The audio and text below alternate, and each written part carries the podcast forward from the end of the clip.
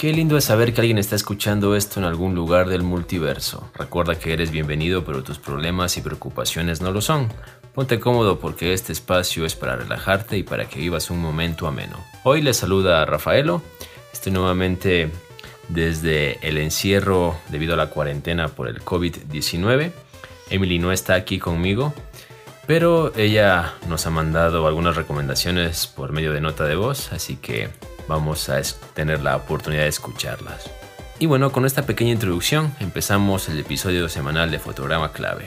Para mi mamá, el podcast más sexy de toda la internet. Como les dije en la introducción, Emily está en su casa también encerrada. Las consecuencias del COVID son esas, pero hemos buscado la manera de cómo llegar a ustedes semanalmente por medio del programa. Y les agradecemos, de hecho, que también se den el tiempo por escucharnos y esperemos que en el lugar donde estén puedan tener salud, bienestar si nos permiten llegar a ustedes por medio de este podcast, pues nos hacen muy felices. Les voy a compartir con ustedes las recomendaciones que me ha compartido Emily para justamente incluirlas en el podcast y de esa manera poder todos escuchar y atender a recomendaciones que Emily nos hace para poder disfrutar durante este encierro.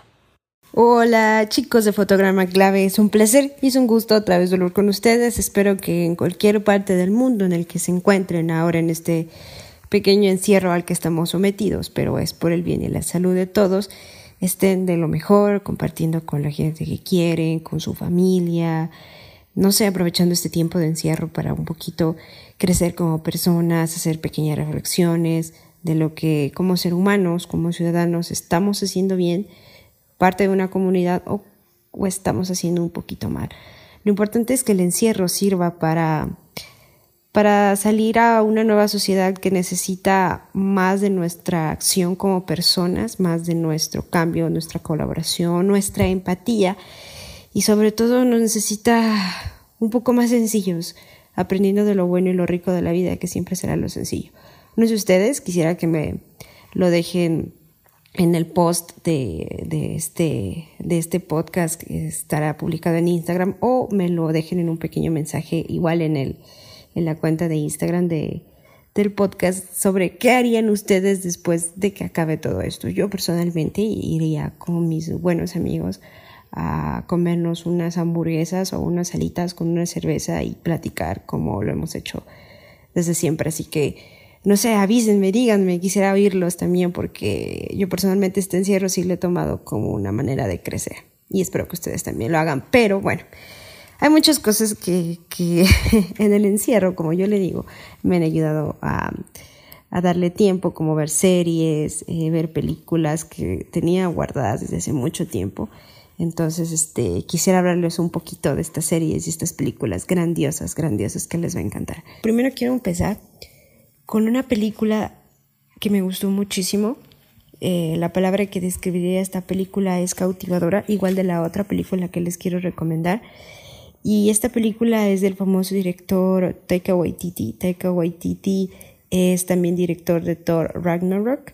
Eh, me gusta mucho su, su, estilo de narrar, su forma de narrar, cómo, cómo te va llevando a la historia, cómo la desarrolla. También me gusta mucho cómo va creando artísticamente en lo que es cuestión de fotografía, colores, las escenas y cómo te va llevando el hilo conductor de la, de la historia y sus personajes también me gustan mucho. En este caso se volvió, lo voy a confesar, después de esta peli, uno de mis directores favoritos y esta peli es Jojo Rabbit. Eh, Jojo Rabbit es la película, es una historia que cuenta sobre un niño que tiene como mejor amigo imaginario a Adolfo Hitler y eh, sigue eh, la cultura de los nazis, lo que es este el odio hacia los judíos, de sí. Entonces Jojo Rabbit habla desde la perspectiva de un niño cómo fue vivir la Segunda Guerra Mundial y las cuestiones que llevaron a un niño de esa edad a involucrarse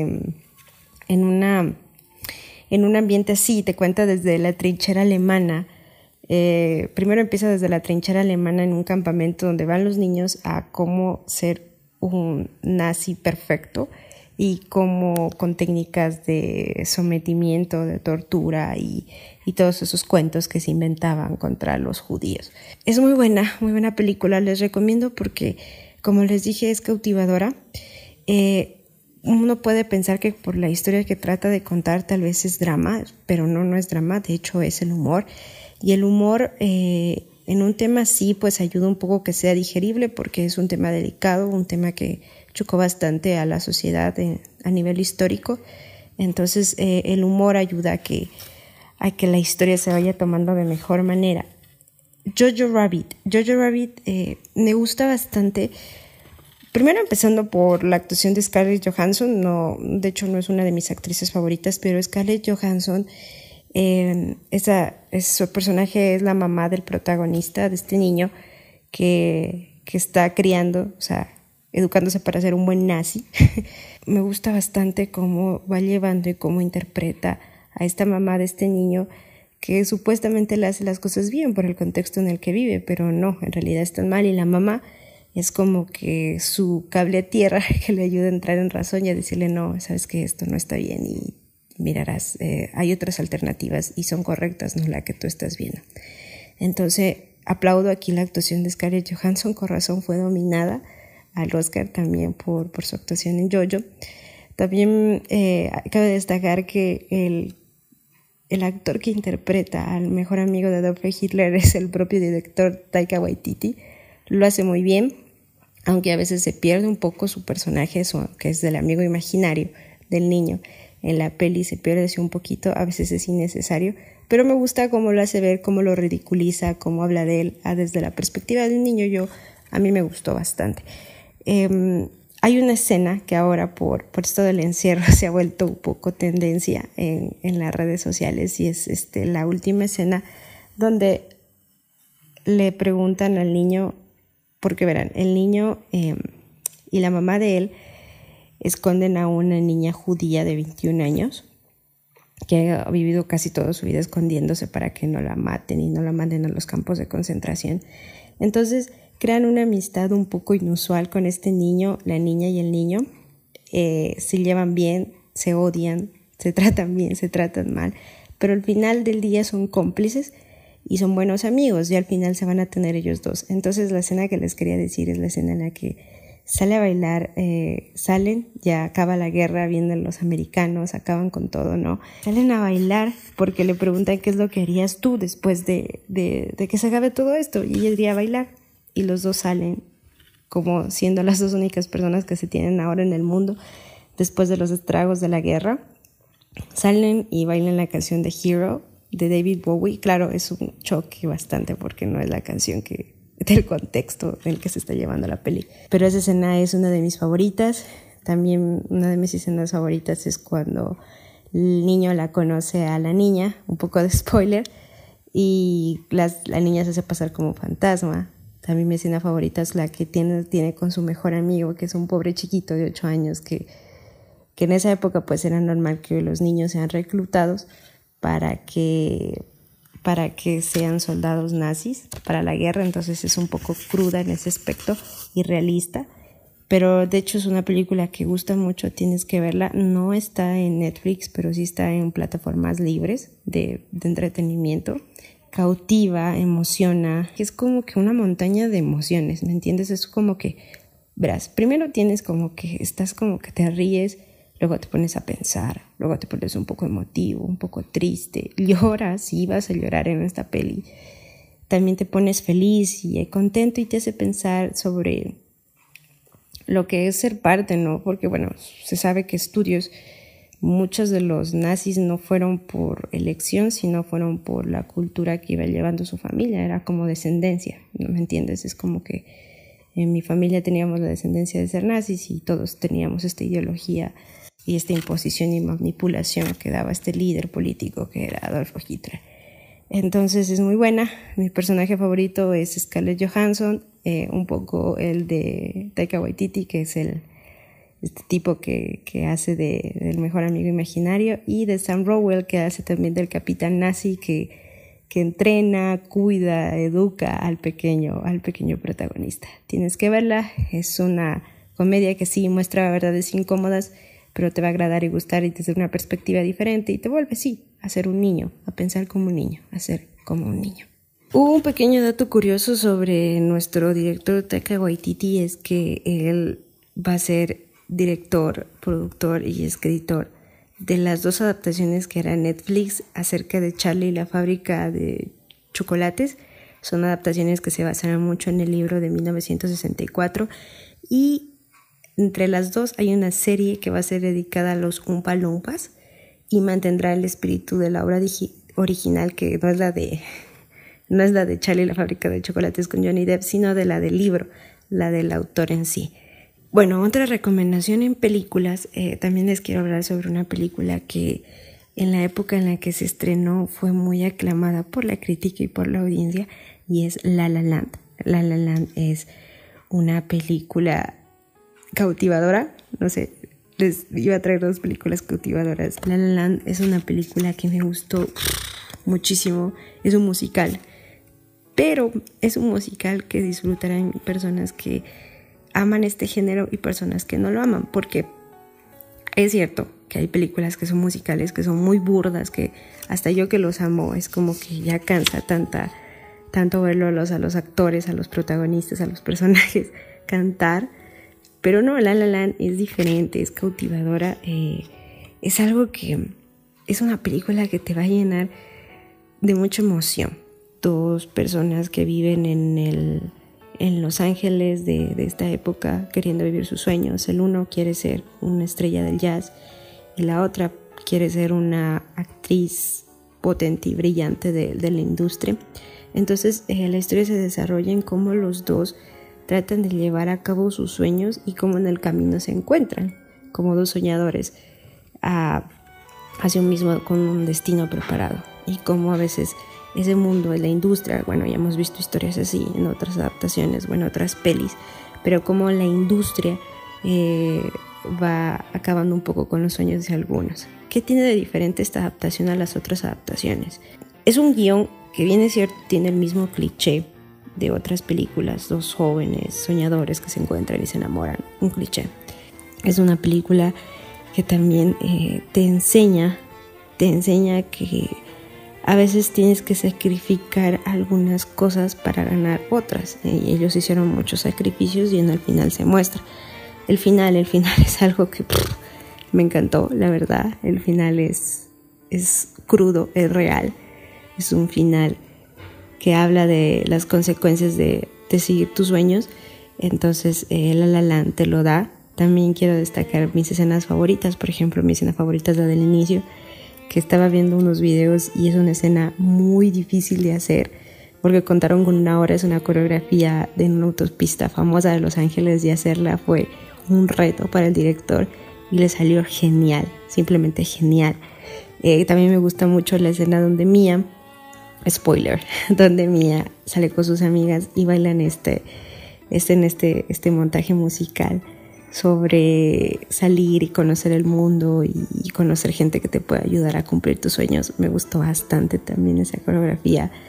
Eh, cuando Brian Gosling también, eh, el personaje de Sebastián, va caminando por, por el puente de la madrugada y canta el clásico, la, la, canción que hace que esta película se vuelva un clásico, porque esta película ya es un clásico y una joya del cine que vaya y cantando eh, el tema de la de la peli también es muy bueno. El final, el final es un poco extraño, pero es como que un homenaje. Sí, un homenaje a las películas musicales de los 70 y de los 60. Muy, muy, muy vintage y eso gusta bastante.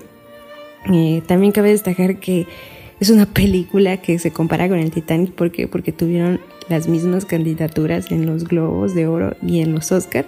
También en la peli aparece el John Legend. Eh, que hace el papel de uno de los amigos de Sebastián, que lo ayuda a llevar hacia la fama.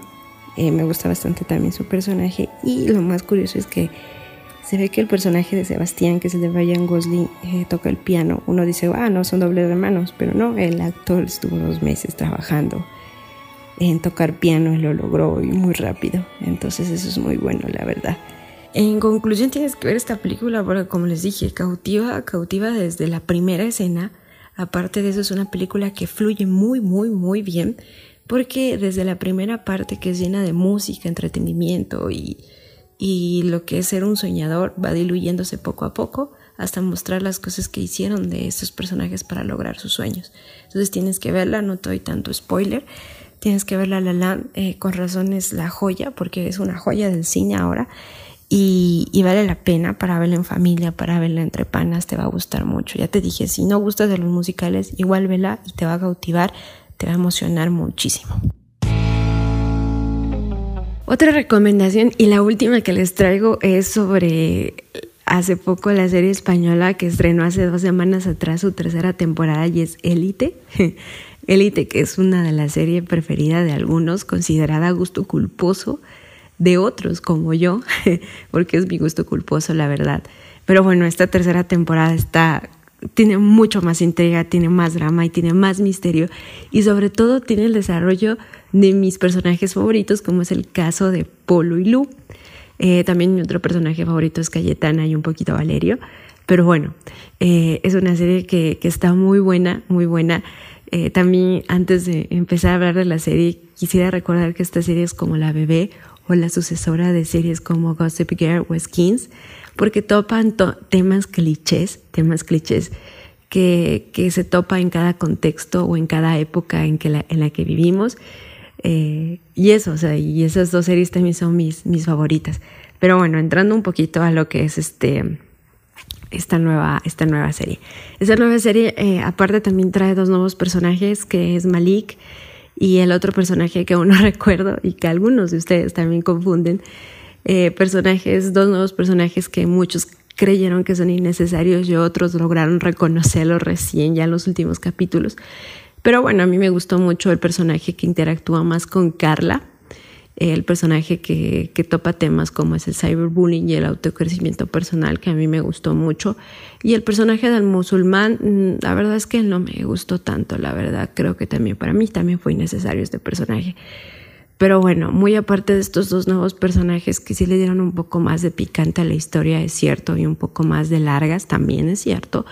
Eh, es una serie que, que gusta mucho porque yo creo que la magia de esta serie son sus personajes y los actores que la interpretan, porque cada actor lo hace de una manera brillante, la verdad. Por eso cada personaje tiene su audiencia y su público ganado, ¿no?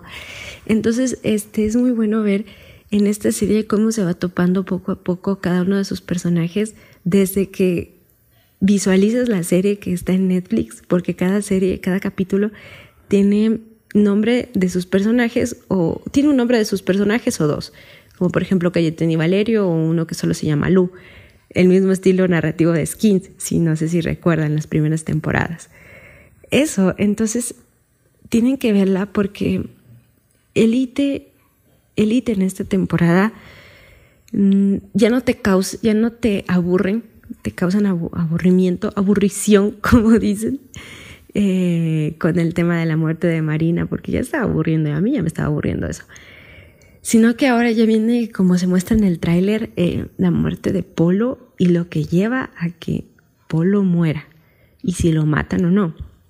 Yo personalmente pensé que Polo se suicidaba, pero no, Polo es asesinado.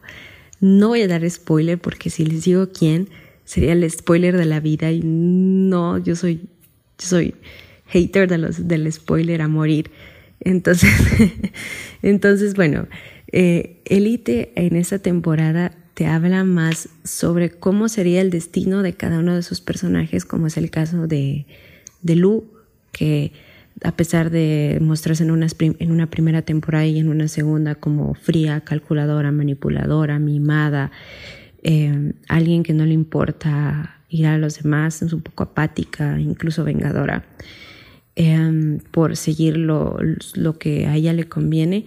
Es un personaje que me gustó mucho porque evolucionó, se mostró mucho lo que es un poco de empoderamiento femenino con ella, acerca de una, con respecto a una relación. Me gustó mucho el personaje de Lu, la evolución que tuvo, lo que creció mucho como, como adolescente, se podría decir, que interpreta eh, en la historia el giro que le dan, tremendo, las cosas que pasan alrededor de ella y lo que le llevan a hacerlo. Me gustó mucho ese personaje, se volvió mi favorito. Eh, Polo, Polo como a pesar de ser el, el villano de la historia y el antagonista, cómo fue creciendo, cómo fue dándose cuenta de sus errores tarde, pero bueno, se dio cuenta de sus errores eh, quiso admitir las consecuencias de sus actos. Entonces con Polo como personaje también me gustó mucho la evolución que tuvo, porque recuerden que estamos hablando de chicos jóvenes de colegio que recién se están descubriendo. Entonces Polo lo, hizo muy bien, el personaje de Polo. Eh, el personaje también de, de Cayetana, que es mi favorito. Bueno, no, no, no es muy fuerte en la serie, pero es mi favorito. También me gustó cómo al final se reivindicó y no le dio vergüenza de ser quien era en realidad, no, de respetar sus orígenes y, y de luchársela por ella sola. También, eh, bueno, se sabe que de, este, Elite va a haber una cuarta temporada eh, en IMBD. ya está confirmado, aunque los creadores de la serie no lo confirman, pero será una cuarta temporada totalmente diferente porque se dice que trae nuevos personajes e incluso podría ser un remake en otro lugar del mundo, ya no España, sino podría ser Nueva York o otro lugar. Entonces, bueno, está de verse. Eh, personalmente yo creo que la serie debería quedarse ahí en las tres temporadas y no darle tantas largas y si le van a dar, pues sí, sería bueno con otros personajes, pero para la audiencia yo creo que no sería tan grato porque uno ya se encariña con estos personajes, aunque prometen hacer como pequeños crossovers de, de, la, de, lo que es, de lo que fue la vida después de las encinas de cada uno de ellos. Pero no sé, yo creo que deberían dejarla la historia hasta ahí, porque hay historias que son muy buenas, pero terminan siendo malas por el abuso que se hace hacia ellas, por esto de lo que es este la globalización y todo lo que genera dinero en la industria.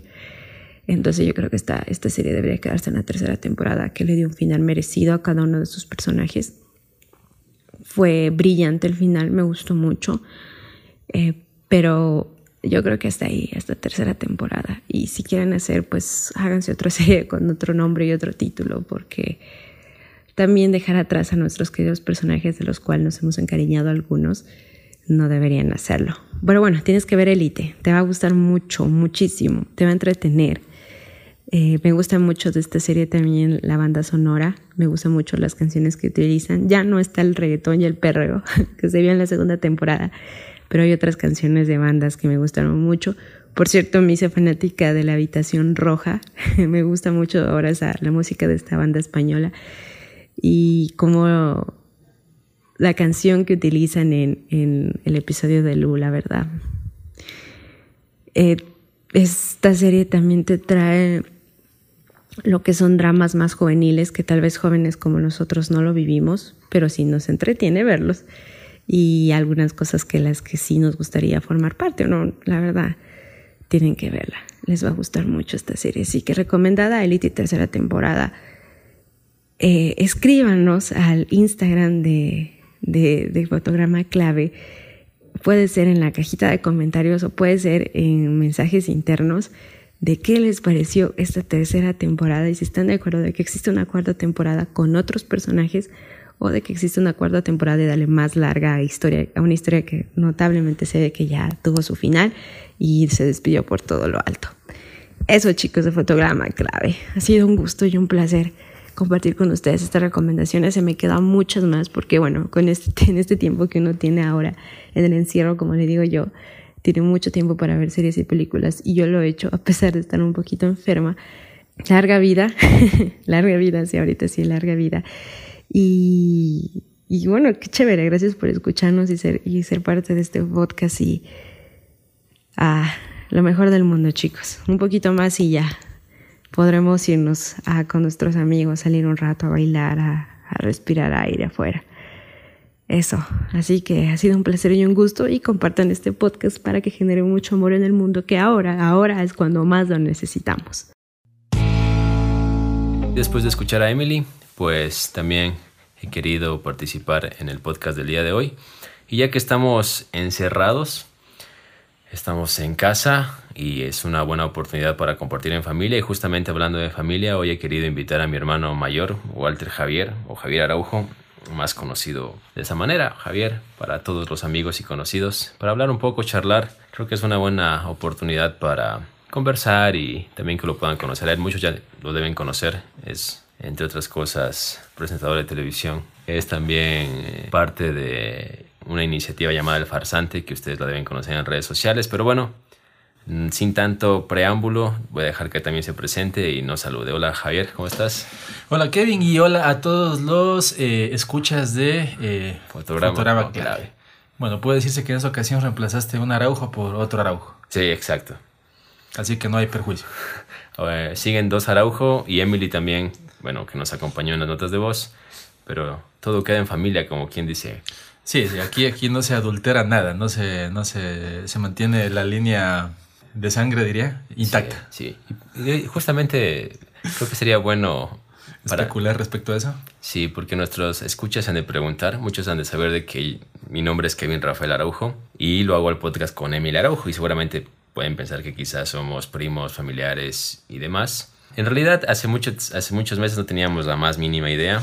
Luego, buscando árboles genealógicos con Emily, nos dimos cuenta de que sí tenemos un parentesco bastante lejano. Somos primos, por así decirlo, pero... Cuarto, quinto, sexto grado, si tal es vez. Que, si es que hay un quinto o sexto grado, esa es el parentesco. Con ella nos tratamos como primos porque en el fondo es como que el apellido Araujo es poco común en nuestra ciudad. Y como diría una prima nuestra, otra prima, eh, Natalie eh, Hurtado Araujo, ¿Ya? ella diría la sangre llama la sangre. Quien sabe esa química, por ahí explican algo también. Exacto. De la, la, parte sanguínea. Entonces, justamente con Emily nos llamamos eh, de primos porque muy lejanamente lo somos y en el fondo sí como que nos tenemos ese precio y cariño que el, familiares como primos se tienen. Y bueno, eso un poquito sobre el tema de los Araujo. Bueno, estamos aquí para conversar. Desde el encierro ya vamos básicamente... Casi 15 días. Casi 15 días de encierro. 13 me parece, 13 o 14. Y parece que va por a largo. Se nos están acabando las... No, las provisiones. Las provisiones. De hecho, en teoría, en la institución donde yo, donde yo trabajo, el lunes en primera instancia ya deberíamos volver, pero al parecer esto se va a alargar mucho más. De hecho, es una institución educativa donde trabajo y hablaron que las clases se postergaban hasta el 13 de abril, o sea, como dos semanas más. Entonces no tendría sentido que el personal eh, administrativo y que bueno, por ahí encajas vos, sí vuelva y los estudiantes no. Claro, y aparte tiene que ir de la mano con lo que el gobierno diga, porque parece que, bueno, ustedes saben, el, el virus parece que tarda un par de semanas en incubar y a medida que van... Eh, a, aumentando los casos, con el pasar de los días. ¿Y, quién pensaría, más? y tal vez esto lo hace como un virus un poco suave, tal vez no tan agresivo, pero ¿quién diría que eso es lo que nos está causando realmente el problema? De que las personas pueden eh, andar por ahí, por la vida, contagiando a los demás sin saber que son portadores. Y eso es lo que creo que realmente radica el verdadero problema que nos tiene sumidos todavía en, este, en esta cuarentena y en no saber eh, a ciencia cierta cuál es el número de contagiados y que estos contagiados estén aislados. Es que es el problema en que... Puede que tú y yo ahora mismo estemos portando el virus sin haber presentado síntomas todavía. Pero justamente por eso es la importancia del que ha tomado el gobierno estas medidas de... El, el quédate en casa. Del quédate en casa. Quédate en casa, por favor, y escúchanos. Sí, entonces al parecer esto va a tardar más porque hay que de una otra manera reducir al máximo el potencial de contagiados posible. Entonces, si ya volviésemos a la calle la siguiente semana, quizá poco habrán servido las medidas, o sea, en algo habrán servido, pero eh, los contagiados van a seguir allí y se puede nuevamente colapsar o se podría colapsar justamente la, la ciudadanía. Bueno, y todos los de que a quién le habrá servido el estar en casa, además de nosotros, para, de, además de la raza humana para poder no extinguirse, yo creo que la naturaleza está sí. respirando un poco eh, tanto nuestro nuestro medio ambiente, eh, ríos, eh, eh, animalitos. animalitos, está, está, bueno, las playas mismo uh, estaban pasando fotos, ahora se las ves muy azuladas, muy limpias. Sí, de hecho creo que el planeta necesitaba este respiro y de hecho creo también, que la especie humana necesita de cuando en cuando ese tipo de respiros. Y de hecho, si bien es cierto, estamos encerrados y el número de contagiados sigue aumentando. Por el otro lado, ha disminuido, por ejemplo, el número de delitos, el número de asesinatos, el número de agravios sexuales como violaciones y demás. Obviamente creo yo que eh, agresiones intrafamiliares seguirá habiendo y por ahí quizá puede haber alguien que se le destape la olla en casa por el estrés que le puede provocar el encierro y Dicen mal. algunos que el número de divorcios también va a, a catapultarse una vez que termine el encierro. Muchos ya solo están esperando poder salir a firmarlo. Esperemos que no sea así. Y otros dicen, en cambio, que el número de niños también. que nacerán en nueve meses también será considerable. Bueno, de hecho es que el virus, la pandemia esta, nos ha cambiado como humanidad. O sea, nuestra humanidad ya no es la misma de hace un mes. Por más de que todos digamos, cuando todo vuelva a la normalidad, cuando todo vuelva a la normalidad, la verdad es que ya no va a haber de cosas esa normalidad cicatrices. como antes ya no va a ser. No. O sea, de alguna manera va a haber, va a generar cierta mella la sociedad, mella tanto en el modo de vivir como en el modo de cuidarse y ser más eh, preventivos con ese tipo de cosas. Bueno, creo que más adelante vamos a hablar un poco más a profundidad de todo lo que nos ha traído consigo el tema del COVID-19. Pero bueno, yo quiero adelantar algo. Yo sí creo que nos está volviendo un poquito. Todos hemos tenido tiempo de, de, de, de pensar un poco más. Creo que nos hemos vuelto pensadores en este encierro. Y tal vez eso sirva un poquito para ser más humanos. Y las naciones mismo que entiendan que por ahí la parte económica de un país eh, no es tal si es que no está bien invertida si es que no priorizamos la salud, si es que no priorizamos la vida, si no priorizamos eh, el orden, la educación, la educación sobre todo de nuestra gente, que es ahora mismo lo que en algunos países como el nuestro está causando problemas en el sentido de, bueno, no puedo decir que es el único problema en sí, puede también es la pobreza en realidad, la inequidad es otro gran problema que está causando eh, que no podamos controlar este virus, porque hay muchas personas, algunos pueden salir de malcriados y aburridos, pero otros salen porque tienen que trabajar porque Ah, no sí. tienen dinero ahorrado ni, ni víveres almacenados para estar encerrado durante semanas. Claro, ellos viven, viven con el día. del día a día. Y eso denota un poco la fragilidad todavía de nuestras instituciones. Por ejemplo, sabemos que hay inequidad, pero el MIES ya debería tener mapeado todo eso. Y apenas empezó el encierro, debe haber empezado también un plan de contingencia en el sentido de poder hacer llegar a las personas con menos recursos, a las personas con más necesidad, pronto eh, kits de ayuda humanitaria, en este caso de, de alimentos. El MIES es el Ministerio. Ministerio de Inclusión Económica y Social. Eso es en Ecuador. En si, Ecuador. usted- si ustedes están en Latinoamérica. Debe haber un equivalente un- en, su, Exacto. en su país. Y se han generado full teorías al respecto. Eh, yo sí soy un poco creyente del tema de teorías conspirativas. O sea, yo creo que los gobiernos y los poderosos siempre Tienen hacen cosas por debajo de la mesa que el común de los mortales no nos enteramos. Como la canción de Luis Miguel, más o menos. ¿Cuál canción? Por debajo de la mesa, acaricio tu rodilla. Pero bueno, en este caso ellos no acarician nada.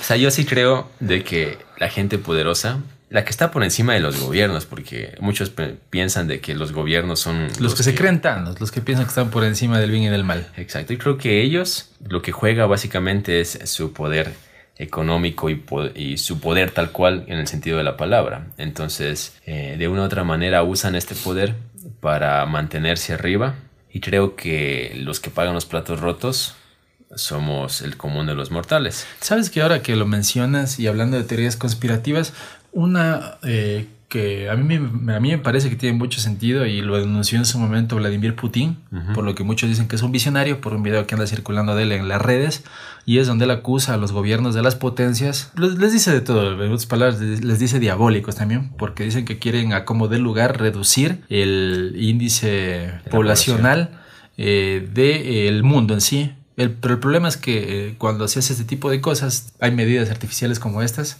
de virus creados en el caso de que fuera así. En realidad los que más mueren son... Ya no se puede decir que los países pobres, pero sí la gente pobre, la que de pronto eh, no puede permanecer encerrada por, por, varios, por varios temas. Se ha dicho que el virus daña a, lo- a la gente mayor, gente adulta, jubilados. Pero, bueno, ahora ya me entró en tela de duda eso porque están apareciendo entre las cifras eh, menores de edad. Eh, murió un niño de 7 meses en, su, en La Guardia, me parece. Sus papás, es- esto es reciente, hace dos, tres días. Sus papás dicen que fue de coronavirus. Habría que verificar eso y si es así, hacer una, una alerta al mundo porque si de ser comprobado quiere decir que este virus tiene una capacidad de mutar de pronto. de volverse más fuerte. Puede ser. Quería contarte que ahora la cuarentena nos ha dado tiempo de hacer de pronto muchas cosas que en el día a día a veces nos gana o nos gana la flojera, pero ahora no tienes pretexto. La flojera es el pan de cada día. Y entre esas actividades yo me puse un poco a organizar mi cuarto. Estaba desempolvando unos libros, por ahí puse unas repisas y encontré un texto de un libro de Eduardo Galeano llamado Las venas abiertas de América Latina, donde habla, te enseña varias cosas, principalmente el por qué en los tiempos actuales eh, hay países eh, pobres y países ricos en América. eh, y esto te lo trata básicamente desde el descubrimiento de América y te muestra básicamente por qué Estados Unidos es una potencia mundial y hay países de, de tercer y cuarto orden como de cuarto orden como Haití por ejemplo y de tercer y tercer mundistas como Ecuador, Perú, Colombia, creo que por ahí estamos. Te cuenta que básicamente en los años 60, 70, 80, donde organizaciones como el Fondo Monetario Internacional o el Banco Interamericano y eso, son, que son quienes prestan dinero a los gobiernos de los países para desarrollarse, entre comillas, entre sus condiciones, en, no sé actualmente, pero en esa época y está comprobado, entre sus condiciones para otorgar esos préstamos, pedía a los gobiernos ciertas... Eh, garantías. Ciertos planes ya listos eh, para poder controlar la natalidad.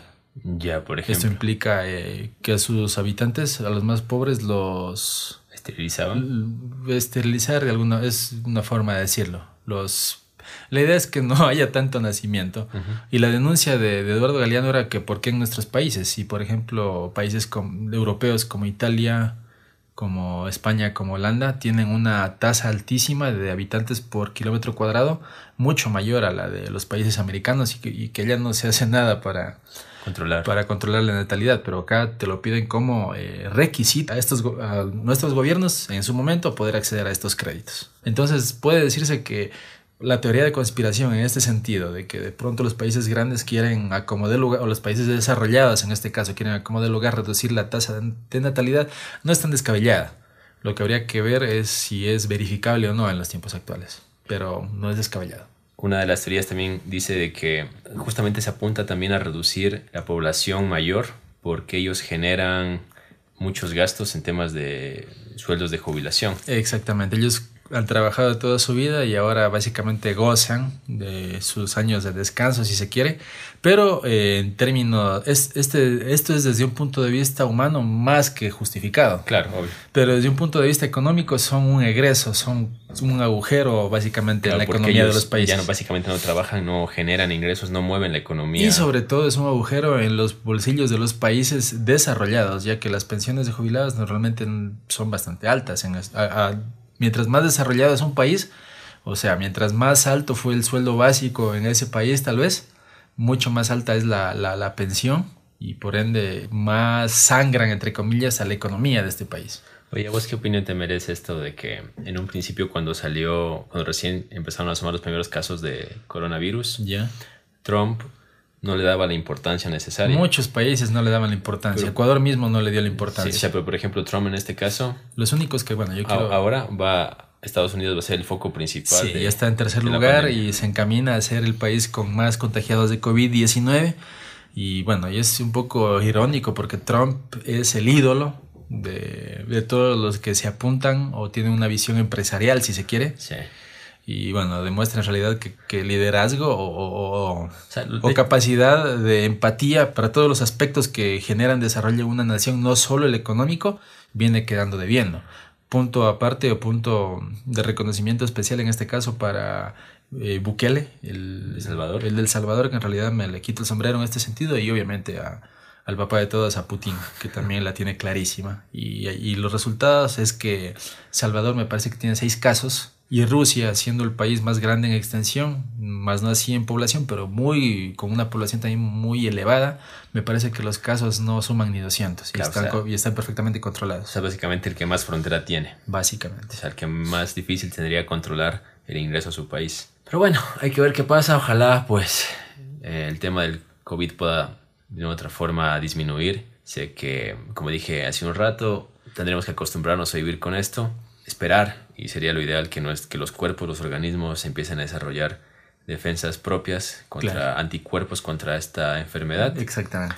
Pero si vamos al tema de teorías conspirativas, o sea, puede ser que hoy sea el COVID, hace 10 años fue la, H1N1, quizá en 5 años tengamos otra cosa y así Oye, ¿sabes algo? Eh, si la humanidad sale de esta, si salimos, no, no, yo creo sé que vamos a salir pero no quiero, no sé, últimamente creo que he desarrollado mucho la, la, la, la visión política de las cosas y yo estoy seguro que más de un gobierno en el mundo va a caer por la forma en que no han podido o que han podido entre comillas controlar el COVID en, en estos en, en, sus respectivos países una vez que la población tenga la capacidad de salir a las calles ya sin peligro de contagio yo creo que muchos van a salir directamente a pedir la salida de sus, de sus mandatarios. De hecho, las crisis ojalá, bueno, esto, esto, ojalá, este disclaimer, esto no es una incitación a la rebelión, los gobiernos del mundo no se la tomen contra mí, simplemente es un, un punto de vista. De hecho, las crisis ponen en evidencia muchas de las lo mal falencias de los preparados gobiernos. que, Ajá. que- que muchos países. Y- ya no viene siendo, sabes que, verás, ya no viene siendo un tema de- del desarrollo o, o del aspecto económico de un país, porque Bukele, en un país como El Salvador, que tal vez tiene, indicadores parecidos a los nuestros, eh, nos demostró que no va a 100% el asunto por lo desarrollado que esté un país, sino por eh, la decisión política radical que, como, que tú como gobernante, estando al frente, tienes que tomar y en el momento que debes tomar. Lastimosamente acá en Ecuador estábamos con, no contentos, pero un poco tranquilos de que estábamos con cero casos, decíamos jajaja, los que, los que viajan eh, por el mundo son los que más se contagian y, y normalmente los que tienen dinero para viajar son los de países desarrollados y estábamos juá, juá, juá. En el momento que teníamos cero casos o que teníamos de pronto un caso, debió haberse hecho lo que se está haciendo ahora mismo ya con 1400 casos, de poner toque de queda en, en un horario bastante extendido, de ver el tema de cómo las personas pueden acceder a recursos alimenticios y servicios básicos y, y suspender obviamente todo tipo de, de eventos masivos, incluyendo en nuestro país hay la muy famosa Feria Libre, que es este donde uno accede a Un mercadito. un mercadito entre comillas directamente a que vas directamente a los productores. No es tanto en la práctica así, pero es lo más cercano, digamos, a eso. Sin embargo, aquí ya con 10, 13 casos, no estoy seguro, no se terminaban de suspender los eventos masivos. En este caso, el, el partido de Barcelona Independiente se jugó, ya habiendo una alerta de contagiados en esa ciudad, sobre todo, que ahora mismo es el foco más alto de contagio. Creo que eso ratifica que la decisión política incluso estuvo por encima eh, de lo preparado que puede estar. Más aún, si un Estado no está preparado para solventarlo, con mucha más anticipación eh, como gobernante debiste haber tomado eh, decisiones radicales políticamente hablando. En Argentina lo que pasó fue que River decidió no jugar porque ya como que sabía lo que se venía y dijo no voy a jugar en la Superliga, no se debe jugar ese Y partido le con dieron público. palo, me parece, algunos. Claro, y querían descalificarlo de la Superliga. Y Claro, los, los periodistas, incluso los gobernantes mismos se oponían. El presidente Augusto Fernández no. Y ahorita, dos semanas después, es, todos aplauden a River. Es como que. No, ah, tenía razón, un claro. visionario. Sí, así es como debía haberse plantado. Mira que. Argentina es un país mucho más futbolero que Ecuador. Ajá. Y Ecuador, la verdad, voy a ser honesto. Cuando eh, apareció esto y estaba en la víspera del partido de Barcelona Independiente, yo decía, no, que no lo suspendan, no debe pasar nada. Y lamentablemente la parte emocional que nos genera esta, eh, algunas cosas, como en este caso el fútbol, a veces nos ganan a la parte racional. Sí, es verdad. Y ahora visto en retrospectiva, o sea, que animales que fuimos todos, incluso los que veíamos con buenos ojos que sí se juega el partido y todo eso. Y sobre todo el gobierno, o sea, nosotros podemos darnos el lujo de decir, no, sí vale que juegue, pero No, cuando y- eres gobernante, tú, las vidas de las personas dependen de ti, de tus decisiones. Y eso aplica no solamente en el tema de fútbol, sino en cualquier No, no, cosa. por poner un ejemplo. Por ejemplo, también en Ecuador se, Se dio el concierto de Alejandro Sanz Sí. en Cuenca. y se suspendió el de Guns N' Roses. Es una banda que venía por primera vez a, a Ecuador. Entonces se imaginarán toda la gente lo ansiosa que estaba por, Claro. por escucharlos y que se suspenda. Muchos hubieran dicho, no, yo me preparo, voy con 100 mascarillas y qué sé yo. No pasa nada. No pasa nada, pero claro, o sea, ya después cuando con cabeza fría lo piensas, te das cuenta que lo obvio es precautelar la vida si sea de una persona, mucho más cuando es un evento masivo de miles de personas. Pero bueno, hay que ver qué pasa. Ojalá y pues podamos como sociedad recuperarnos y, Y aprender. y aprender. Importantísimo aprender de Sí, esto. porque si seguimos viviendo igual que hace un mes, cuando salga de esto no habrá servido de, de nada, habrá servido de muy poco realmente. O Yo sea, creo que los virus no van a dejar de aparecer. Algo me dice sean naturales o creados. mi- mi- exactamente. Mi mente escéptica eh, no deja de dudar de que pueda haber conspiraciones detrás de esto y que sigan apareciendo. Por último, si no es de los gobiernos, puede ser de las mismas eh, farmacéuticas, que de alguna forma son los que terminan ganando con todo esto. Ujú. Industrias farmacéuticas que no tienen los no tienen escrúpulos en realidad, si fuera así. Claro, te venden, la- a veces crean la enfermedad para venderte la cura. Exactamente, es como los, lo- como los virus informáticos. Exacto. Normalmente los que te venden el antivirus son los que crearon el virus. Bueno, es todo un tema, se puede hacer un podcast completo de, de estos temas. Nos clavamos bastante en el tema un poco social, político. Fotograma clave no es el podcast de estas cosas. Pero creo que algo dentro de nosotros nos podía hacer catarsis de alguna forma y lo Sí. hicimos por Sí, medio del, Sí, sí. del Y aparte, o sea, es- es en lo que estamos, es en lo que está la sociedad hoy en día. Pero bueno, vamos a pasar a temas un poco más, más nuestros. Y yo antes del podcast venía hablando con Javier de por ejemplo, ¿cuánto a vos te gusta el terror? En el tema del terror, voy a ser sincero, yo tengo ciertas cosas que me gustan y otras que no me atraen tanto. Pero yo creo que igual que vos, yo también soy selectivo. Pero te lo voy a poner así. Cuando hablas de terror, yo generalmente lo tiendo a clasificar en dos clases de terror. Cuando ves películas o lees libros, etc. Cuando consumes historias de terror. Cuando te vas al lado paranormal, es decir, temas de fantasmas, temas de cosas que no están en nuestra realidad, como exorcismos, demonios, ese tipo de cosas. Y está por otro lado, el tema, por ejemplo, sangriento, el, tema el tema gore, que involucra a asesinos, que involucra a torturadores, ese tipo de terror. Entonces, a mí personalmente, soy medio flojo para consumir terror. Últimamente he consumido mucho más. Porque, bueno, uno se asustaba de niño con los típicos gritos que te asustan y cosas que te trauman. Pero ahorita ya con la madurez que tengo, por decirlo así, la cierta madurez que tengo, me he dado cuenta de que cuando consumo terror, me gusta consumir el tema paranormal. No te gusta el sangriento. Y, voy, y te voy a decir por qué. Porque el tema sangriento, cuando ves el tema de un asesino, de un o sea, tú no, tú no, para vos clásicos no son este Viernes 13, Freddy, las pesadillas de Freddy, Chucky. Obviamente las he visto, pero no me matan, o sea, no, no es como, no me asustan del todo. Ya. En cambio, cuando veo cosas de fantasmas como por ejemplo El Conjuro o Mamá. Pero, pero, es que normalmente hay películas que te traen eh, ambas cosas de la mano. Por ejemplo, para mí una de las mejores películas que es poética en el género es Cementerio de Mascotas, basada en el libro de Stephen King. Y que está basado en un tema paranormal, pero también hay mucha sangre, mucha, mucha violencia. Cuando se combinan las dos cosas también está muy bien. Pero te voy a decir por qué. Por ejemplo, cuando hablan de asesinos y demás, es como que yo sé de que en ese tema la realidad siempre supera la ficción. O sea, por más que tú veas un asesino, un depravado, que digas, ¿cómo este tipo puede ser tan malo?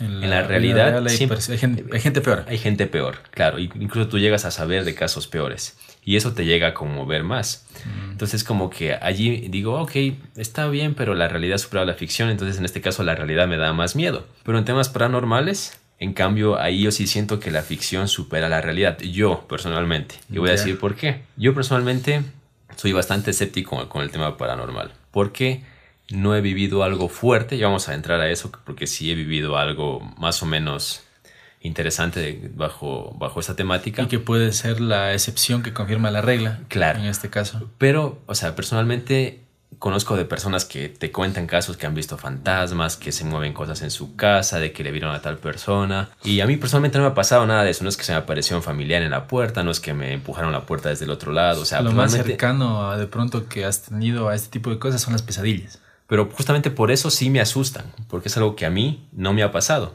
O sea, si a mí me llegase a pasar, quizá y el tema paranormal lo minimizaría en el tema de, de, susto y demás. Ya. Pero a vos, ¿cómo es en tu caso? ¿Qué te atrae más? ¿O a qué le tienes más miedo cuando consumes una historia de terror? A mí me gusta mucho la parte que mezcla la ciencia ficción ¿Ya? Eh, con el terror. Por ejemplo, para mí, este, un tema de culto, por ejemplo, las pesadillas de Freddy. Me gusta mucho. Creo que está basada en una historia real, pero el desenlace como tal es mucho de ciencia ficción. Igual eh, Viernes 13, el don famoso Jason Burgess. Ya, pero si te da... Eh, bueno, mucho, mucho eso tiene que ver con la imaginación y la ciencia ficción.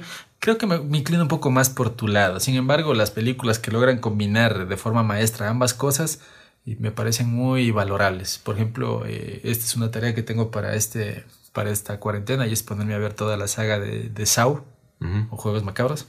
Que estaba viendo, bueno, por ahí reseñas y vi una. Lamentablemente no, no, no, no la vi cronológicamente porque me parece que es la cuarta o la quinta pero quiero verla desde el inicio, sobre todo porque por recomendaciones sé que es este, un guion maestro eh, y un desarrollo, unos personajes también muy, muy interesantes, un desenlace muy, muy chévere. Entonces yo creo que, por ejemplo, ese tipo de cosas, que ese tipo de, películas que te logran combinar de forma majestuosa, eh, bueno, aunque acá es en realidad mucho, mucho la parte de la sangre, ¿no? En, Saw. pero, pero combinado con, con, un guion muy bien elaborado. Creo que es en una balanza por igual me pueden. Ok, o sea, pero mejor cuando se fusionan los dos. Sí, de hecho, por ejemplo, y, antes de ir a la historia que quería contarte, quiero contarte una experiencia personal. Y hace poco me dio ganas de ver El Resplandor. Tú estabas solo en tu casa. Estaba solo en mi, departamento y dije voy a ver El Resplandor, esta magnífica película también muy muy recomendada. Exactamente, y con Jack Nicholson de protagonista.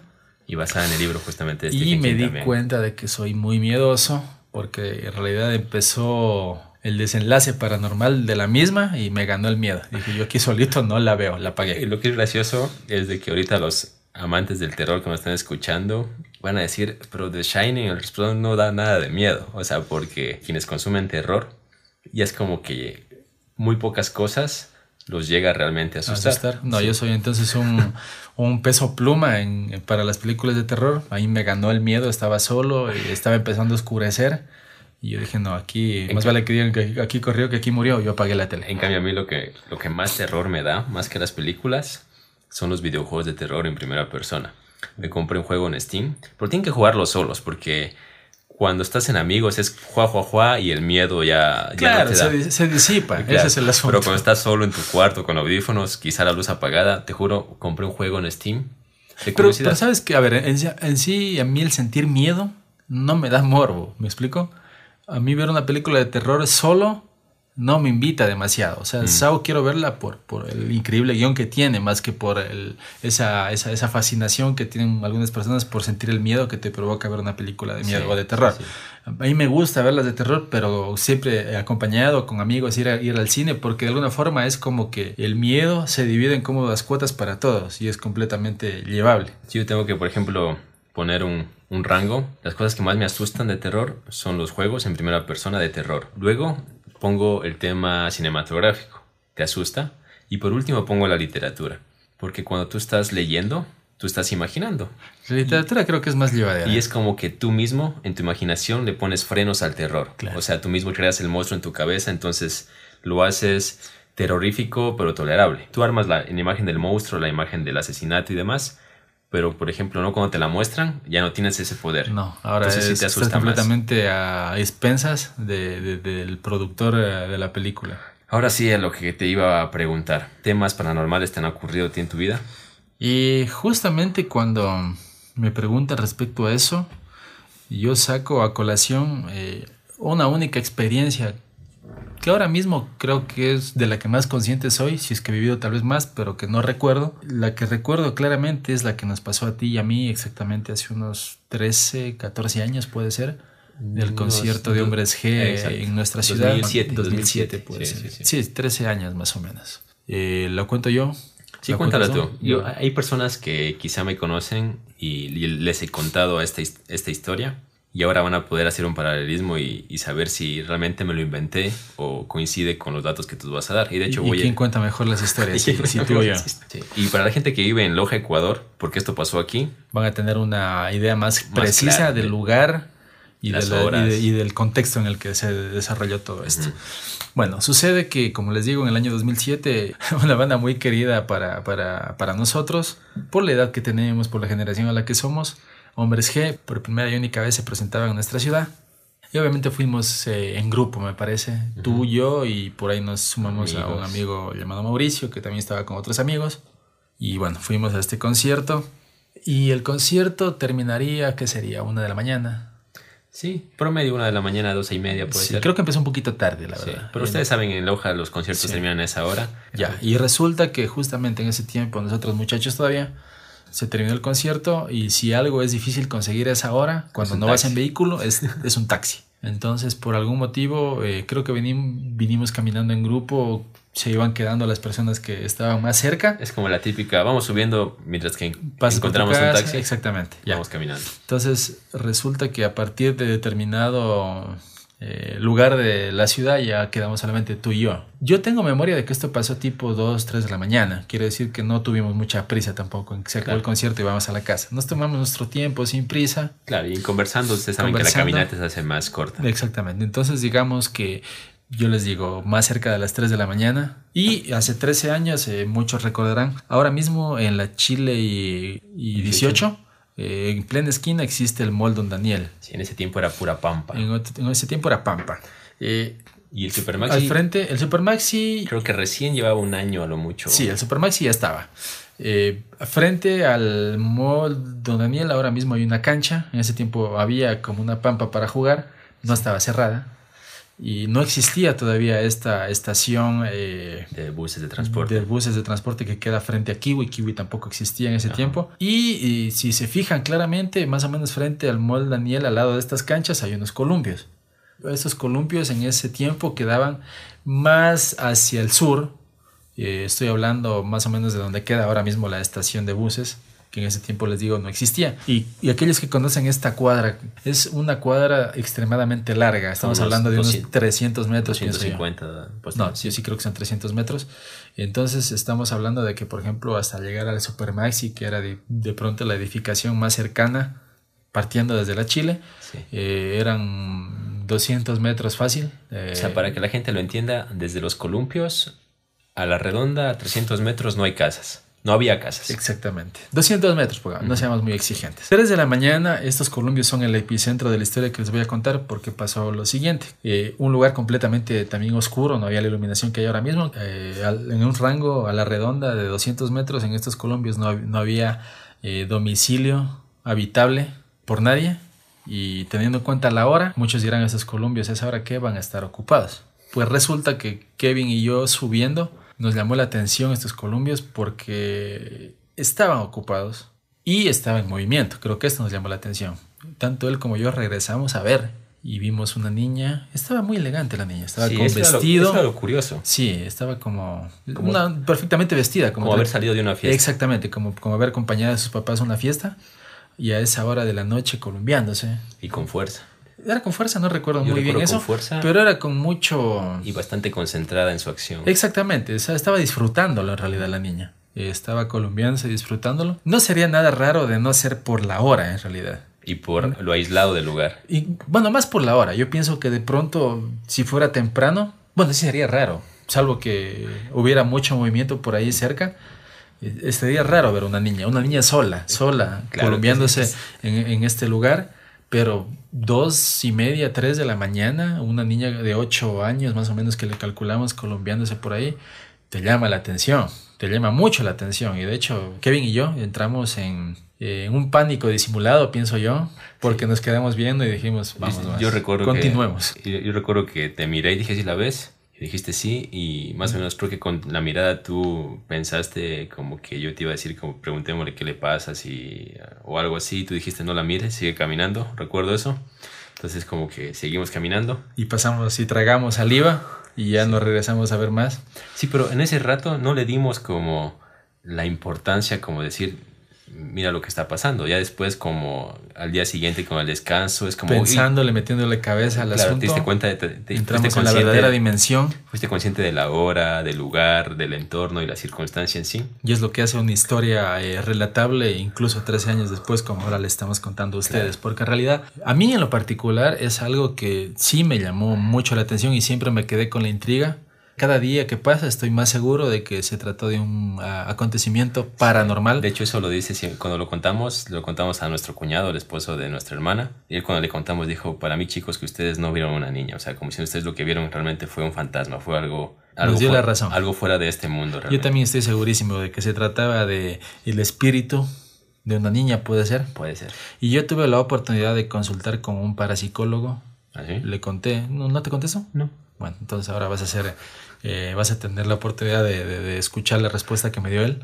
Yo le conté porque los parapsicólogos, entre otras cosas, manejan este tipo de, han estudiado este tipo de acontecimientos, este tipo de sucesos. Y yo le conté, así como les estamos contando a ustedes, le, dije esto pasó, doctor Guiguren. Y él me dijo, sabes que hay tres posibilidades. ¿Ya? Y me las contó a todas. ¿Cuáles? La primera dijo, a veces las personas cuando estamos soñando, nuestros sueños tienen mucho poder resulta que si tú estás soñando que estés haciendo algo en determinado lugar y en el sueño le, le pones tanta energía. energía devoción nuestra mente no sé esto esto ya es ya no sé no sé no sé de qué forma se da pero eres capaz de proyectarte a ti mismo en ese lugar. Eh. Según la versión de él, puede haber sido que esta niña estaba soñando, que estaba jugando en ese lugar y lo hacía con, con tanta energía y tanta, tanto fervor que, fue capaz de proyectar esa imagen que es la que tú y yo vimos. Esa es una posibilidad. La otra posibilidad ya involucra lo que les gusta a todos y es espíritus. Exactamente, exactamente. Dice que la segunda... en ese tipo de historias les gusta Este, bueno, básicamente dijo que es probable que sea el espíritu de, una persona, en este caso de una niña sería, que aún, eh, no sé, por la forma en que murió no es consciente de que ya no existe, de que ya no está aquí. De que ya no pertenece a este Ya no pertenece a este mundo y no se ha ido y continúa como con su rutina. Algo parecido a lo que pasa en el sexto sentido, tal vez. Puede ser. Que el tipo estaba muerto y no lo sabía. Ok. Ah, eso más bien. Puede ser. Algo parecido a eso. Según la entendí. Capaz. como que la niña en vida disfrutaba mucho de... Exactamente. Disfrutaba del juego. Exacto, que el estar muerta para ella no significaba como una limitante para seguir disfrutando. Ella seguía con su espíritu de niñez disfrutando de lo, de lo, de lo, que veía y tal vez no fue consciente de, que ya no está aquí en este mundo. Claro, y tiene sentido porque de hecho de niños a veces ni somos conscientes de la muerte. Claro. Entonces capaz ella no fue consciente o no estaba consciente de que ya no estaba justamente físicamente aquí, exactamente. Bueno, esa es la segunda opción. Y la tercera opción ya se pone más maléfico. Pero no creo que aplique en este caso, ya que se trata de una niña. Y lo que me dijo el parapsicólogo es que básicamente hay espíritus eh, malvados que han sido malos en vida y que por A o B no quieren ir al más allá porque han sido malos y de pronto no sé, por temor al castigo o algo así, siguen en este mundo y son a veces los que aterrorizan a las personas con cierto tipo de eventos que, que son un poquito más que son básicamente más desagradables. La mayor, el mayor número de espíritus malignos que se tratan o intentan eh, asustar a las personas. O sea, cuando escuchas una historia paranormal, generalmente te encuentras con un, uno de esos espíritus en la historia. Exactamente. Y bueno, en este caso, eso explicaría eh, que muchas personas tengan anécdotas en ese sentido para contar y donde han pasado mucho miedo. Esto en particular no nos dio mucho miedo en ese sentido. Nos, nos causó mucho respeto al contexto que estaba ocurriendo y a nosotros mismos, nuestra integridad, que no quisimos averiguar más, pero no es que emprendimos la carrera, ni mucho menos, simplemente seguimos caminando y al siguiente día, al racionalizarlo, nos dimos cuenta de lo peculiar que era en sí.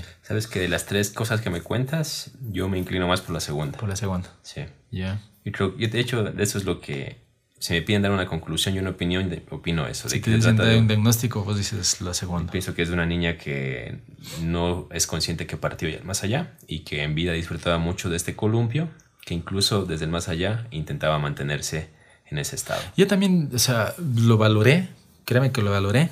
Sin embargo, Loja eh, es una ciudad, eh, tiene 150 mil habitantes para aquellos que no están escuchando de otros lugares, pero tiene un ambiente bastante pueblerino en el sentido de que las noticias corren rápido.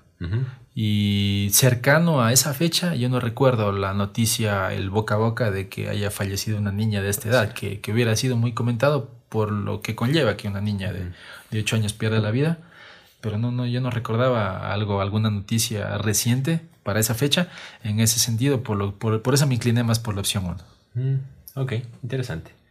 Yo últimamente estoy consumiendo más terror. De hecho, mi enamorada me ha hecho ver más terror.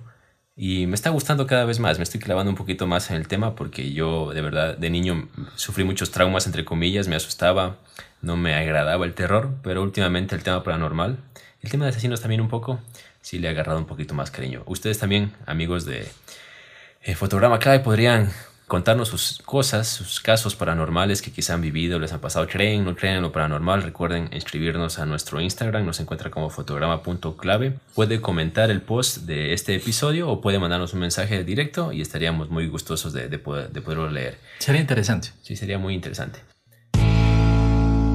Y bueno, ya para ir cerrando el podcast, agradecerte Javier tu compañía el día de hoy. Yo sé que eres alguien que lee bastante.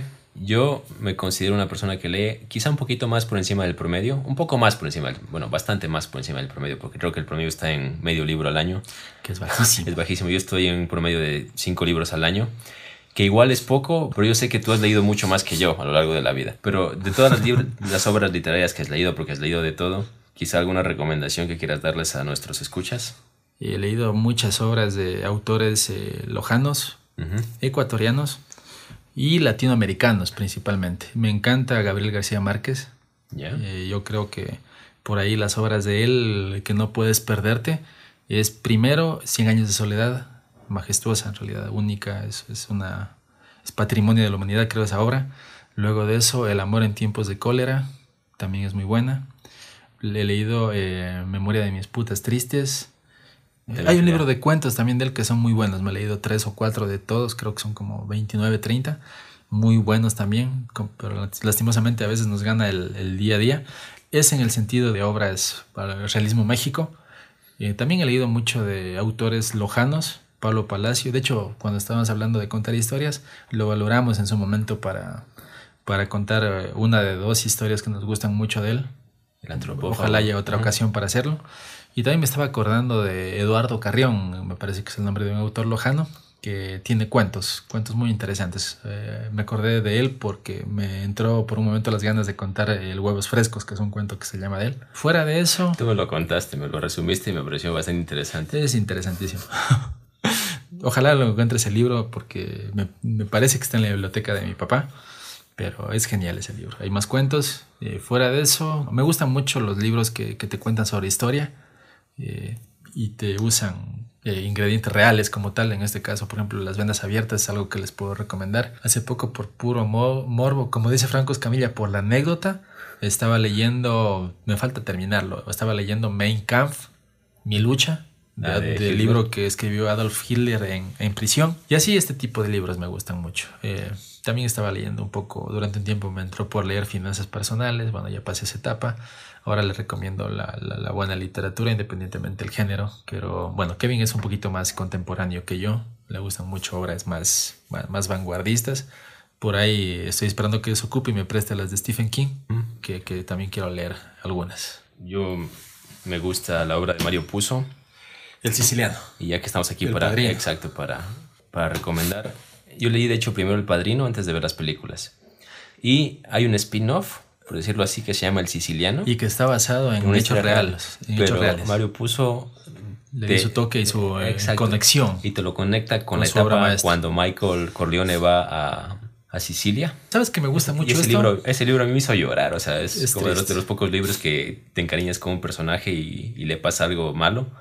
Así que si les gusta quizá el tema de antihéroes y el tema de mafia y demás, pandillas y ese tipo de cosas como lo que es El Padrino, El Siciliano les recomendaría yo que ¿Sabes? Ahora que lo mencionas, eh, me gusta mucho cuando el libro, en película sobre todo, logran vincular hechos reales al, al, a la narración en sí de la historia que te está contando la película. Cuando hacen una amalgama de, Cuando le mezclan algo de realidad, le hacen empatar y, le conectan con la historia que está contando. Eso en particular me crea una, una, especial debilidad por películas de este tipo. Entonces, este ha sido el podcast del día de hoy. Javier, ¿dónde te pueden encontrar a vos si es que te quieren seguir en redes sociales?